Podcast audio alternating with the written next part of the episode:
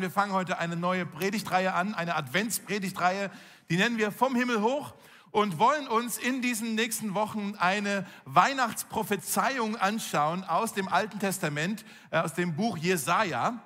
Äh, da wird schon etwas über Jesus vorausgesagt. Ich zeige euch das mal hier auf dem Bildschirm, wenn wir diesen Vers haben, aus Jesaja 9, Vers 5.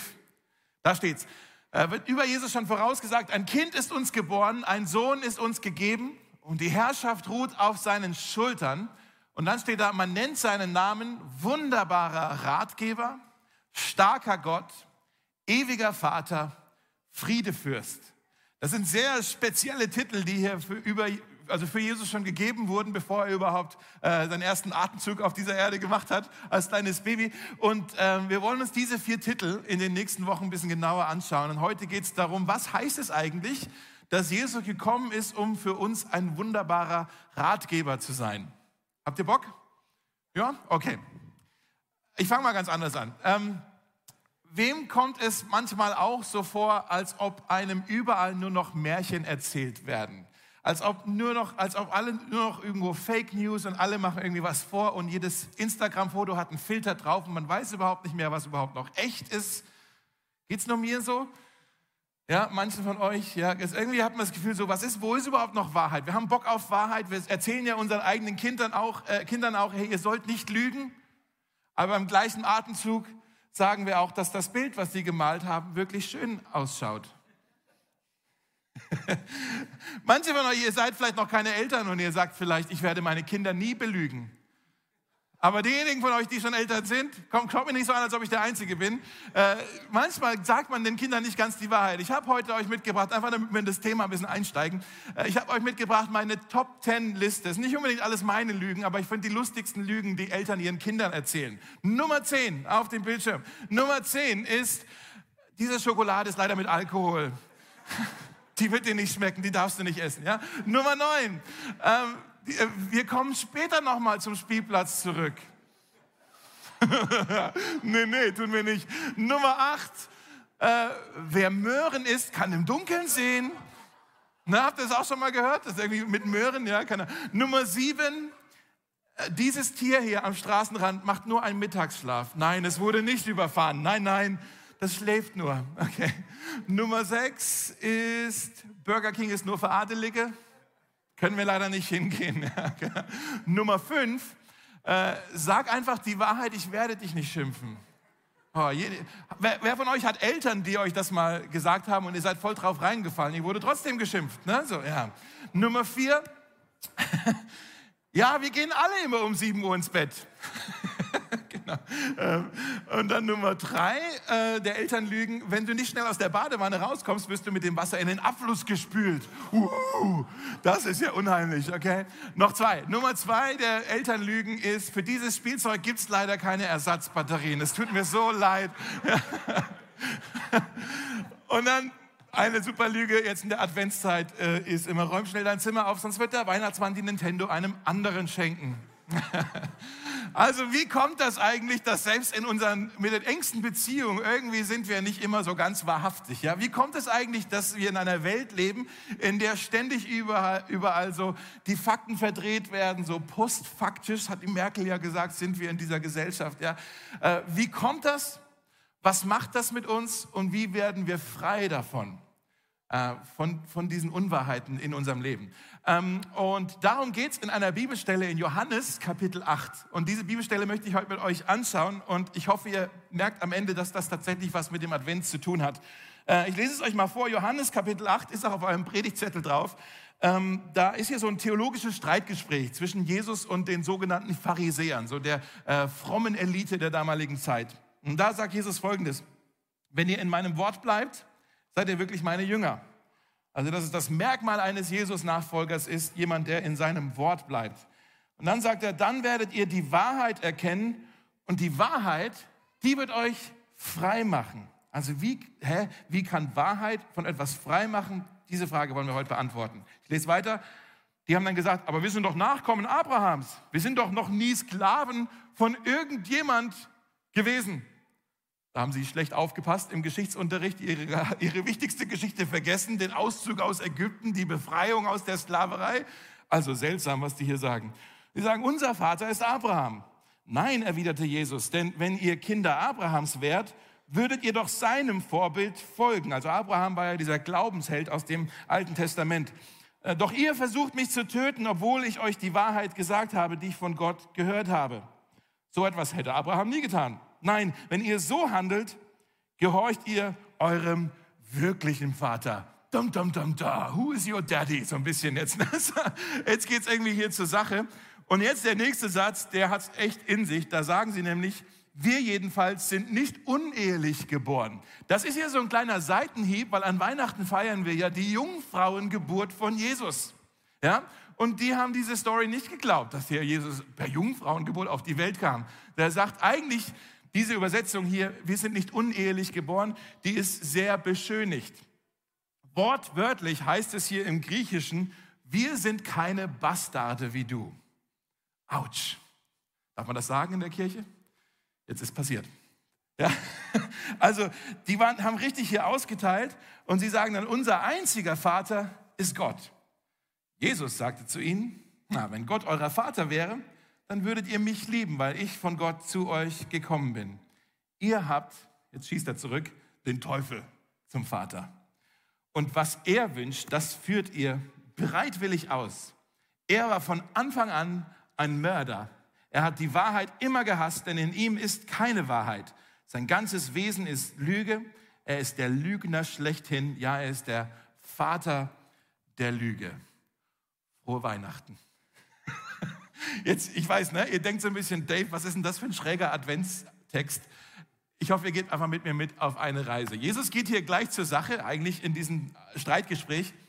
Und er gibt uns hier so ein paar Fakten über das Böse in dieser Welt.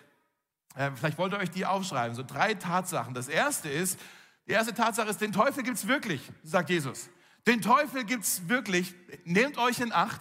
Und vielleicht reagierst du da sofort und sagst, äh, Jesus hat gesagt, der ist von Anfang an da gewesen. Und du reagierst vielleicht und sagst, ja, Moment mal, das ist ein bisschen mittelalterlich. Das ist ein bisschen primitiv. Das glaubt doch heute keiner mehr. Wer glaubt denn sowas?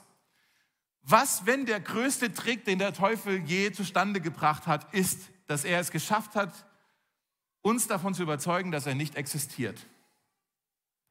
Versteht ihr, was ich meine? Was, wenn er es, wenn das ein größter Trick ist, dass wir es irgendwie nur so weglächeln und so. Und Jesus sagt, hey, ihr müsst da echt, macht euch da nichts vor. Den Teufel gibt es wirklich, ja, und er ist real und er ist listig, passt auf. An einer anderen Stelle sagt Jesus sogar mal, der Teufel ist ein Fürst in dieser Welt äh, mit ganz viel Kraft und ganz viel Einfluss und Macht und so. Ähm, diese Kraft, diese böse Kraft ist real. Das zweite, die zweite Tatsache, die wir uns aufschreiben können, ist, ähm, sein Ziel ist unser Tod.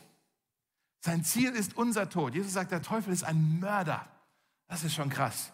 Vielleicht warst du schon mal irgendwo in einer christlichen Veranstaltung oder auf einem christlichen Konzert und da hat jemand von vorne gesagt, hey, Gott hat dich lieb und hat einen wunderbaren Plan für dein Leben. Das stimmt. Man kann aber auch sagen, der Teufel, der hasst dich und er hat einen abscheulichen Plan für deinen Tod. Wenn du, ich weiß, es ist echt nicht adventlich gerade, aber wenn, wir müssen das wissen, wenn, wenn du Christ bist, dann nimmt Gott dich an und der Teufel nimmt dich ins Visier. Dann bist, da hast du eine Zielscheibe auf deinem Rücken. Ja? Er will dich zerstören. Das dritte ist, die dritte Tatsache ist, seine Waffe ist die Lüge. Seine Waffe ist die Lüge. Jesus sagt hier, sein ganzes Wesen ist Lüge. Er ist der Lügner schlechthin, ja, der Vater jeder Lüge. Wir müssen vielleicht äh, da ein bisschen mal das überdenken, wenn wir von so geistlichen Angriffen sprechen. Ähm, was meinen wir überhaupt damit? Wir denken dann vielleicht, jetzt kommt irgendwie so ein Monster aus dem, unterm Bett irgendwie hervorgekrochen und dreht uns den Arm um oder so, oder man hat einen Krampfanfall oder was. Was ist denn damit gemeint, so ein geistlicher, so ein geistlicher Angriff? Und Jesus sagt hier, das passiert vor allem in unserem Denken.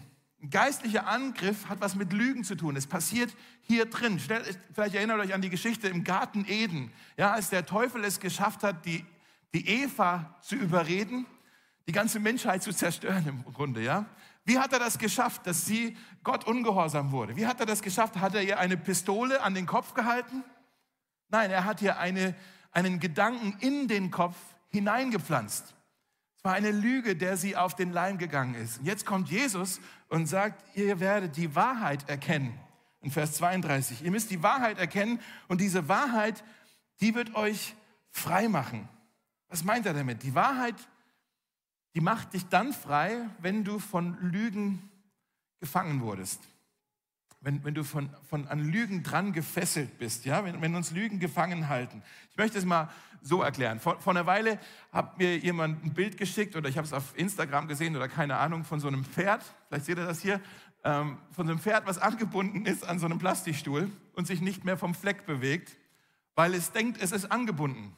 Obwohl es so viel stärker ist als dieser Stuhl. Und der, der Satz unten dran, drunter war halt so, was hält dich zurück? Ja, ziemlich lustig. Ich, also ich musste drüber lachen. Und ich habe dann aber auch nochmal ähm, bei der Mary Schmidt aus der Gemeinde nachgefragt, weil die kennt sich mega aus mit Pferden, ob das denn wirklich so ist, weil ich weiß, Pferde sind ja keine dummen Tiere. Ja, das Pferd weiß doch, dass dieser Stuhl, das kann er einfach hinterher schleifen, ja, oder vielleicht verletzt es sich dann sogar. Aber ist das wirklich jetzt angebunden und bewegt sich nicht mehr? Und Mary hat das bestätigt, dass ein gut trainiertes Pferd äh, wurde in seinem Leben schon so oft an einem Pfosten oder einem Baum oder an einer Mauer irgendwo festgebunden, dass es weiß, wenn ich festgebunden bin, brauche ich es gar nicht versuchen. Ich komme sowieso nicht vom Fleck, deshalb bleibe ich hier stehen. das heißt, das Pferd, sobald es, Mary hat gesagt, sobald das Pferd nur irgendwie auf der Nase den, den wie heißt es, den Riemen, ja, spürt oder halt sieht, dass die Leine irgendwo fest ist, dann weiß das Pferd, hier muss ich jetzt stehen bleiben. Ich komme sowieso nicht vom Fleck und es versucht es überhaupt nicht mal. Das Pferd bleibt stehen aufgrund von einer falschen Annahme. Seht ihr, was ich meine? Weil es einer Lüge auf den Leim gegangen ist.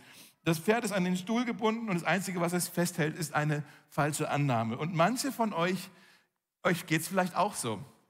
Ich bin mal ganz direkt, vielleicht steckt ihr auch irgendwo fest im Leben und der einzige Grund, warum ihr euch nicht bewegt, ist eine falsche Annahme. Oder anders gesagt, ihr sitzt fest in einem Gefängnis, in einer Zelle, ihr hockt in einer Zelle und das Schloss an, an der Tür ist eine Lüge, ein Schwindel, dem ihr auf dem Leim gegangen seid.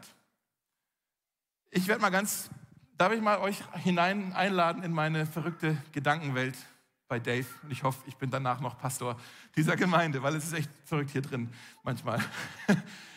ähm, ja, ich erzähle es euch einfach. Wenn, wenn ich drüber nachdenke, so über mein Leben und über das, was, äh, zu, zu was Jesus, wo ich glaube, zu was er mich berufen hat, ja, also nicht nur in der Gemeinde, sondern auch selbst zu Hause, Ehemann sein, Papa sein, so, da habe ich manchmal, ähm, ich nenne das die Zu-Gedanken. Zu-Gedanken. Zum Beispiel, Dave, du bist zu dickköpfig. ja, du bist zu dickköpfig. Wenn du ein bisschen aufgeschlossener wärst, dann äh, könntest du vielleicht was erreichen, dann könntest du deine Berufung ausleben, aber du bist einfach zu dickköpfig. Oder Dave, du bist zu sensibel, du bist zu eingeschüchtert, du bist stets darauf bedacht, was andere von dir denken und das fesselt dich. Ja? Und das rede ich mir immer wieder ein. Oder Dave, du bist zu verkorkst. Wenn die anderen wüssten, was du manchmal über sie denkst, huhu, ja, äh, was in deiner Gedankenwelt los ist, ja, nee, Dave, du bist zu Punkt, Punkt, Punkt. Kennt ihr das? Oder manchmal habe ich auch diese Genug-Gedanken. Nicht nur die Zu-Gedanken, sondern auch die Genug-Gedanken. Dave, du bist nicht clever genug, um diese Gemeinde zu leiten. Dave, du bist nicht fromm genug. Dave, du betest nicht genug. Dave, du bist nicht diszipliniert genug. Dave, du bist nicht was auch immer genug. Dave, du bist nicht im ersten Jahr, als ich hier war, Dave, du bist nicht Neville genug. Ja? Du bist nicht genug. Wer von euch kennt diese Zu-Gedanken oder diese Genug-Gedanken? Könnt ihr gerne mal stolz den Arm hochheben. So. Lasst gerne mal den, den Arm in der Luft und schaut euch mal um, wer jetzt nicht gestreckt hat und betet für sie, für ihren Stolz. ja? Leute, einen der größten Fehler, den wir in unserem Leben machen können, ist anzunehmen, dass die Gedanken in unserem Kopf tatsächlich wahrhaftig sind. Nochmal, einer der größten Fehler, den wir machen können, ist anzunehmen, dass das, was wir denken oder das, was wir empfinden, dass das tatsächlich der Wahrheit entspricht, dass das wirklich so ist. Ähm, Jesus sagt hier, das sind sozusagen, also wir können da echt zu Sklaven werden, als ob so unsere Hirngespinste uns wortwörtlich einspinnen. Ja? Ist ein bisschen komisches Bild vielleicht jetzt, aber wir sind da echt gefangen von irgendetwas. Und wie gesagt, du kannst in einer Zelle hocken und der, das Schloss an dieser Tür ist ein Schwindel, der du auf den Leim gegangen bist. Und diese Gedankengänge, die wir dann haben, diese Gedanken immer wieder wiederholen, die können sich festung, fest, festigen. Diese, diese Einbildungen bilden sich zu Festungen in unserem Kopf. Und dann plötzlich ist da so eine richtige Mauer. Ich möchte, ich weiß, ihr starrt mich an, als ob ihr es nicht blickt. Ich versuche es mal zu erklären. Ähm, angenommen, du hast hier irgendwie für dein Leben, das ist dein Lebenslauf hier direkt vor dir und du hast Träume und du hast eine Berufung und du hast Ideen, was du mit deinem Leben tun könntest. Okay? Und jetzt bist du aber vielleicht in einer Lebenssituation, vielleicht bist du vor kurzem Mama geworden und freust dich eigentlich, aber merkst plötzlich, boah, jetzt bin ich ganz schön eingeschränkt. Oder vielleicht bist du einfach etwas älter geworden und du denkst, boah, jetzt bin ich in der zweiten Lebenshälfte, jetzt habe ich schon ganz schön viel verpasst. Irgendwie, vielleicht ist es jetzt zu spät für meine Berufung. Vielleicht passiert das jetzt nie wieder und, und du fängst an, diese alte Leier immer zu wiederholen und du, du, du baust da so eine Festung auf. Diese Einbildung bildet sich zu einer Festung und plötzlich stehst du vor einer Wand und da ist eine Wand zwischen dir und deiner Berufung. Das ist alles nur eine Lüge, aber du hast die so aufgebaut, dass du nicht mehr weiterkommst. Du denkst, ja, okay, was ist hier? Das sind vielleicht deine Freundschaften, ja? Deine Freundschaften, die Beziehungen, deine Freunde, die du, die du hast. Und Mensch, ich verstehe mich auch voll gut mit denen und so. Aber du weißt irgendwie, auch wenn die das über mein Leben wüssten, diesen Bereich, dann würden die mich äh, nicht mehr haben wollen. Dann, dann würden, würden die die Freundschaft kündigen, ja, so unfollow. Und dann wäre ich nicht mehr der Freund. Und deshalb versuchst du irgendwie ständig so, ja, komm her, aber du hältst Leute auch Distanz ja, und versuchst du irgendwie vielleicht eine Fassade, eine Maske aufzusetzen, was vorzuspielen und bist nicht ganz du selber und, und du lässt Leute nicht wirklich an dich ran.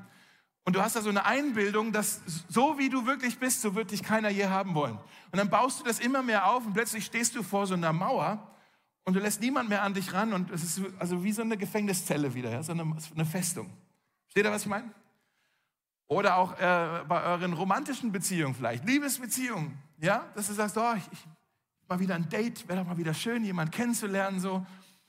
Aber vielleicht ähm, hast du in deinem Leben irgendetwas erlebt, wo du so wirklich schlecht behandelt wurdest und verletzt wurdest.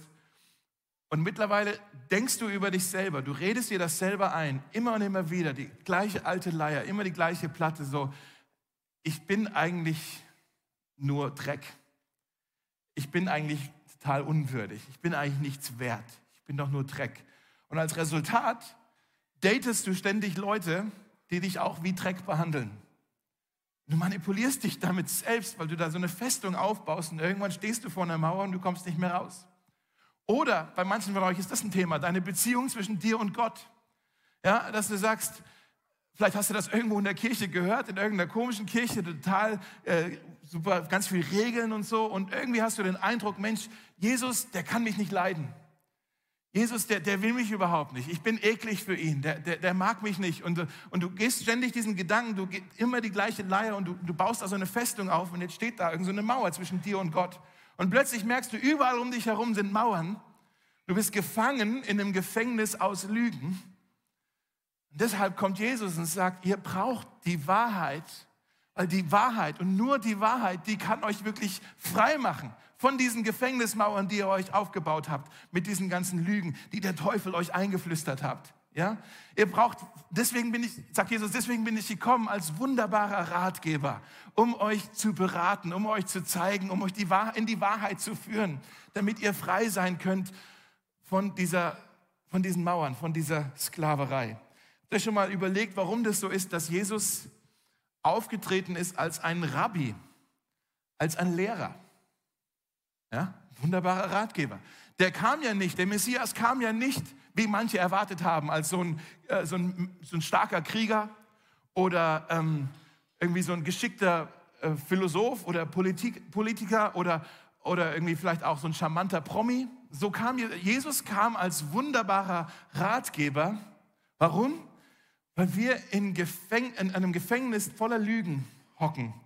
Und wenn wir da rauskommen wollen, brauchen wir einen wunderbaren Ratgeber, der uns die Wahrheit zeigt. Macht das Sinn? Ein bisschen? Danke. Jetzt stellst du die Frage, okay, wie kann ich denn Jesus als wunderbaren Ratgeber erleben? Er sagt es uns in diesem Bibeltext, äh, sagt er uns, bleibt in meinem Wort. Ja? Wo finden wir sein Wort? In diesem Buch. Es ist eigentlich gar nicht so kompliziert heute, ja? Wo finden wir sein Buch? In diesem Buch. Wenn du Jesus als wunderbaren Ratgeber erfahren möchtest, wenn du frei sein möchtest von deinen Lügen, die, du, Lügen, die dir erzählt wurden, die du dir selber erzählst, die dir immer wieder wiederholst, dann musst du dieses Buch öffnen. Ja, da geht kein Weg vorbei. Hier findest du den, die, die Ratschläge des wunderbaren Ratgebers. Ja, ich möchte euch schnell äh, noch drei Tipps mitgeben. Die könnt ihr euch auch noch schnell ausschreiben, wie wir das denn machen können, wie wir dem wunderbaren Ratgeber in diesem Buch begegnen können. Vielleicht schreibt euch das auf. Das erste ist, macht dir die Bibel zum Kompass. Macht dir die Bibel zum Kompass. Mit anderen Worten, lass Jesus dich durch sein Wort gut beraten. Ja? Lass ihn dir die Wahrheit zeigen. Und manche von euch, ich sage es jetzt ganz direkt, manche von euch, ihr seid an einem Punkt in eurem Leben, wo ihr euch weigert, irgendetwas zu glauben, was euch nicht passt. Darf ich das sagen? Ja? Ihr seid an einem Punkt, wo ihr sagt, das gefällt mir nicht, das glaube ich nicht. Das, das, das, das mag ich nicht. Das glaube ich nicht. Aber nur weil etwas nicht gefällt, heißt es nicht, dass es nicht wahr ist. Ja? Wenn ich mich, und es ist noch Vorweihnachtszeit, aber wenn ich mich in der Vorweihnachtszeit schon auf eine Waage stelle, dann schaue ich runter, muss ein bisschen gucken, aber ich sehe dann unten eine Zahl, ich nenne sie jetzt nicht. Da passieren zwei Dinge. Ja? Die Zahl gefällt mir nicht, aber sie ist trotzdem wahr. Ja? Und manchen von euch, manche von euch haben eine Beziehung mit der Bibel, so wie ich mit meiner Waage. Ja? So, das passt mir aber nicht. Aber es trotzdem wahr. Und dann, dann, dann kämpfen wir so. Aber es gefällt mir nicht, was die Bibel sagt, dass ich irgendwie denen vergeben soll, die mich verletzt haben. Das passt mir nicht. Aber es steht trotzdem drin. Das passt mir nicht, was in der Bibel steht über Großzügigkeit und, und, und Dienen und, und Stühle aufstellen im Gottesdienst. Das passt mir nicht. Ich will doch nicht anderen helfen. So. Aber steht trotzdem drin. Aber das passt mir nicht, was in der Bibel steht, dass, dass Sex in die Ehe gehört, dass das ein Gottes Plan ist. Das passt mir nicht, aber steht trotzdem drin. Es passt mir nicht, was in der Bibel steht zum Thema Schöpfungswahrung. Ja, dass wir auf die Welt aufpassen sollen, in der wir leben, die Natur und ein bisschen Umweltschutz und so. Passt mir nicht, steht trotzdem drin. Es passt mir nicht, was die Bibel sagt über, über Rassismus und dass wir unseren Nächsten, den Fremden auch lieben sollen und annehmen sollen. Das passt mir nicht, steht trotzdem drin. Versteht ihr, was ich meine? Ja, also macht ihr die Bibel zum Kompass. Ich äh, zeige euch mal hier noch einen Vers, in 2. Korinther 10, äh, sagt Paulus, wir zerschlagen die Argumente und Anmaßungen, also die ganzen Lügen und Täuschungsmanöver, die sich gegen die Erkenntnis Gottes erheben und wir nehmen jeden Gedanken gefangen. Diese Sprache jetzt. Wir nehmen jeden Gedanken gefangen und unterstellen ihn Christus. Was sagt er hier? Er sagt, leg die Fesseln um. Die Fesseln, die eigentlich bei dir angelegt waren, leg sie ab und leg sie den Lügen an. Du gehst jetzt den Lügen an den Kragen. Mit anderen Worten, du behandelst die Lügen, die Gedanken in deinem Leben so wie einen Spion. Wie ein Spion. Ihr kennt das in Actionfilmen, oder? Wenn irgendwie ein, ein Spion, das ist ja, jeder Actionfilm hat, irgendwie so ein Spion, jemand, der ein, Insider ist, aber eigentlich für jemand anders arbeitet. Man denkt, er ist gut, aber eigentlich ist er böse. Und irgendwann kommt es dann natürlich, ähm, äh, kommt das wird das, wie sagt man? Kommt das raus? Danke. das ist so easy. Irgendwann kommt das raus. Ja, und dann, dann kommt dann dieser Spion, der wird dann in einem, in einem Keller irgendwie so eine Lampe ins Gesicht, so wie bei mir jetzt, ja. Und dann wird er natürlich hier vernommen. Und dann wird er befragt, wer hat dich geschickt? Ja, woher kommst du? Ja, wer, wer ist dein Auftraggeber? Und dann wird er so befragt und dann versuchen die das herauszufinden. Und, und Paulus sagt, wir sollten jeden Gedanken, den wir denken, wir sollten den hinsetzen und wir sollten jeden Gedanken verhören wie einen Spion. Wo kommst du her? Wer hat dich geschickt? Wer ist dein Auftraggeber? Für wen arbeitest du? Und ich dir, wenn du die Bibel kennst, wenn die Bibel für dich der Kompass ist, wenn die Bibel für dich der Maßstab ist, wenn die Bibel für dich äh, der Richtwert ist, dann hast du hier eine Hilfe, die dir dabei hilft, deine eigenen Gedanken auf Echtheit zu prüfen, auf Authentizität. Ich kann das Wort nicht sagen. Authentizität. Das, das, was er gesagt hat. Dieses Wort zu prüfen. Das Zweite, was du ausschreiben kannst, Mach dir die Bibel zum Treffpunkt. Mach dir die Bibel zum Treffpunkt. Die Bibel ist ja ein Buch ganz anders als jedes andere Buch, was du jemals lesen, lesen wirst. Die Bibel ist kein Sachbuch, obwohl da auch Wissen drin steht. Die Bibel ist kein Geschichtsbuch, obwohl auch die Menschheitsgeschichte ein Stück weit zitiert oder skizziert wird. Die Bibel ist kein Psychologiebuch, auch wenn da psychologische Fakten drinstehen und schlaue Sachen und Weisheit und so weiter. Ja? Äh, die Bibel ist vor allem ein Buch, das lebendig wird, wo du eine Begegnung haben kannst, wo du ein, Treff, ein Treffen haben kannst mit dem wunderbaren Ratgeber selbst. Völlig anders als jedes andere Buch, was du jemals lesen wirst. Es ist das lebendige Wort Gottes. Es trifft dich ins Herz. Es ist persönlich. Es ist ein Treffpunkt mit Gott. Vielleicht willst du dir folgenden Satz hier aufschreiben. Jedes Mal, wenn ich die Bibel aufschlage, darf ich mit einer Gottesbegegnung rechnen. Jedes Mal, wenn ich die Bibel aufschlage, darf ich mit einer Gottesbegegnung rechnen. So, was redet Gott jetzt hier, der wunderbare Ratgeber? Was sagt er jetzt hier zu mir? Gott sagt, sein Wort ist wie Feuer, es ist wie ein Hammer, es ist wie äh, ein Schwert, es ist wie eine Saat, es ist wie Licht, es ist wie Milch, es ist wie ein Spiegel. Ja, ganz viele Vergleiche, Bilder dafür, was dieses Wort alles ist. Das heißt, es ist voller Kraft, es ist voller Leben, es ist voller Potenzial, es ist voller Bewegung, es ist voller Gott. Es ist voller Gott. Deshalb macht ihr die Bibel zum Treffpunkt. Und das dritte noch, macht ihr die Bibel äh, zur Gewohnheit mach dir die Bibel zur Gewohnheit. Wenn du so ein bisschen bist wie ich, dann fällt dir das ziemlich schwer. So ehrlich können wir ja mal sein, aber du willst wahrscheinlich auch sagen, es, es lohnt sich, die Bibel zur Gewohnheit zu machen. Ich versuche hier mal das Ding zu landen und dann singen wir noch ein bisschen. Ähm, in der Weihnachtsgeschichte, wenn ihr zu Hause so ein Krippen, Krippendings aufbaut, wie heißt das so ein Krippenspiel? Heißt das so? Eine Krippe, eine Weihnachtskrippe. Hat jemand von euch sowas? Eine Weihnachtskrippe? Manche von euch? Von Playmobil, super. Also manche von euch, ihr baut euch eine Weihnachtskrippe auf und da ist es super romantisch, alle stehen in diesem Stall, man hat vielleicht noch eine Kerze oder irgendwas, ja. Und dann sind da so diese drei skurrilen Typen, die, die da Geschenke bringen, mit so, die passen gar nicht so rein, weil die so schicke Klamotten anhaben und so. Die sind auch in diesem Stall, in der Krippe, die wir aufbauen. Das sind die sogenannten Weisen aus dem Morgenland, ja. Die sind gekommen, weit entfernt, 700 äh, Meilen, also 1100, 1200 Kilometer, waren die unterwegs und sind, äh, sind da hingekommen und haben sich vor diesem Jesuskind niedergekniet und haben es angebetet und haben gesagt, ah, der König der Juden. Und die äh, Bibelkommentatoren, die sind da alle so ein bisschen, die finden das so verrückt, weil das so skurril ist, so sonderbar, so seltsam. Wer sind jetzt diese drei Typen und was haben die denn da verloren? Das passt irgendwie auch gar nicht so richtig rein. Alles so schön arm und, und erbärmlich fast schon. Und dann kommen da diese Adeligen vom Burger King, nicht ganz, die Adeligen, die da hier irgendwie Gold, Weihrauch und Myrrhe. Übrigens, das ist auch der Grund, warum wir Weihnachtsgeschenke uns gegenseitig schenken weil da so ein bisschen was geschenkt wurde. Das ist eine schöne Ausrede, finde ich. Aber äh, deswegen gibt es Weihnachtsgeschenke. Ja, wegen diesen drei. Und wie kommen die denn jetzt daher?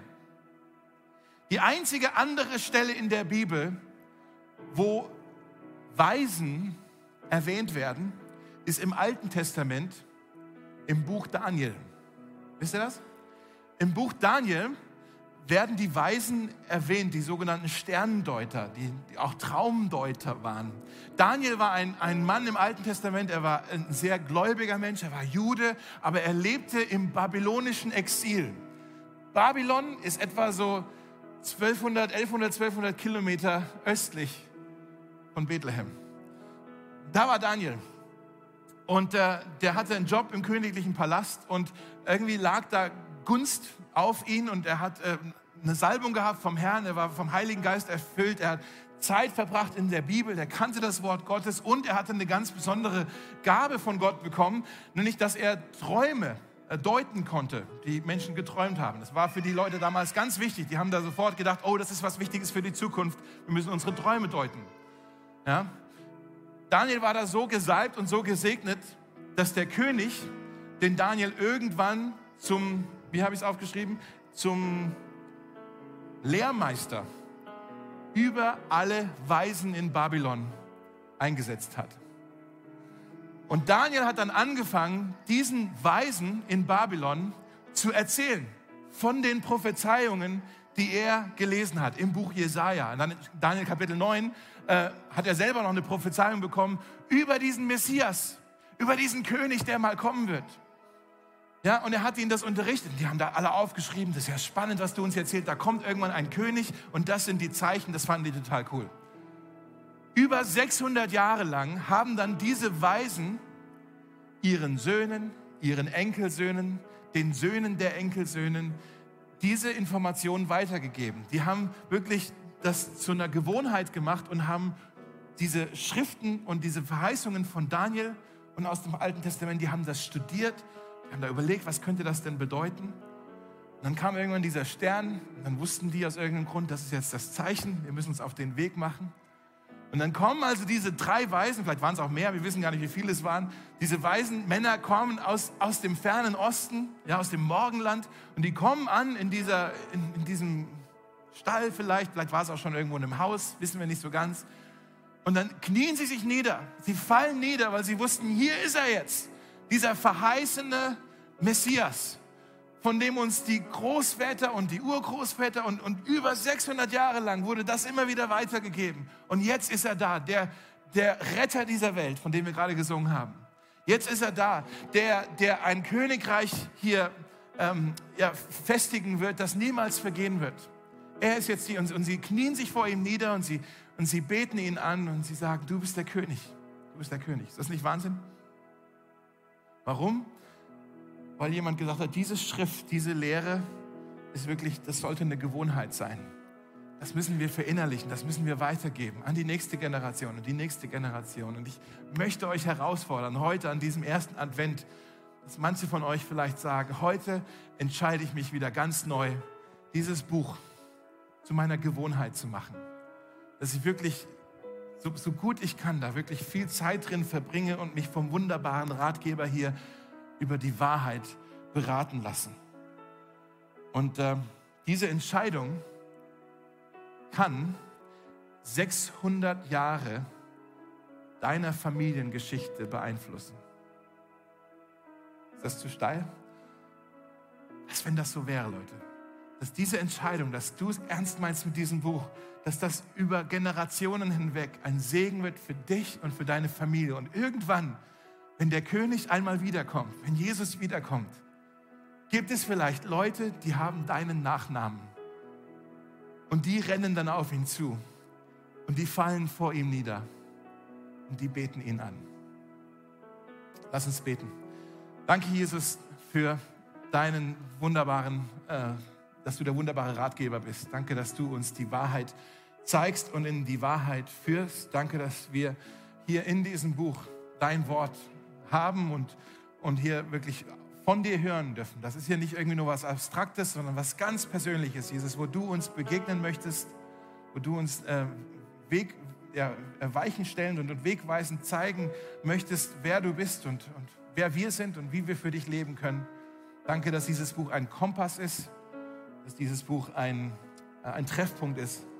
Und wir wollen es aber auch zu einer Gewohnheit machen, dass wir ja, so wie die Weisen im fernen Morgenland, über die wir gar nicht viel wissen, aber die scheinbar auch 600 Jahre später immer noch ganz genau wussten, was die Prophezeiung war. So, so wollen wir auch für uns selber, aber auch für die, die nach uns kommen, äh, das heute wieder ganz neu entscheiden.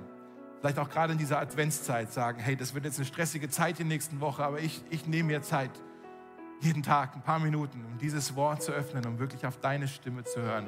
Hilf uns dabei, denn wir wissen auch, der, der Teufel, er ist listig und er meint es nicht gut mit uns und er versucht uns von dieser Wahrheit ständig abzuhalten. Aber hilf uns dabei, gib uns Kraft und gib uns Freude an deinem Wort. Das bete ich für mich und für uns als Gemeinde in deinem Namen. Amen.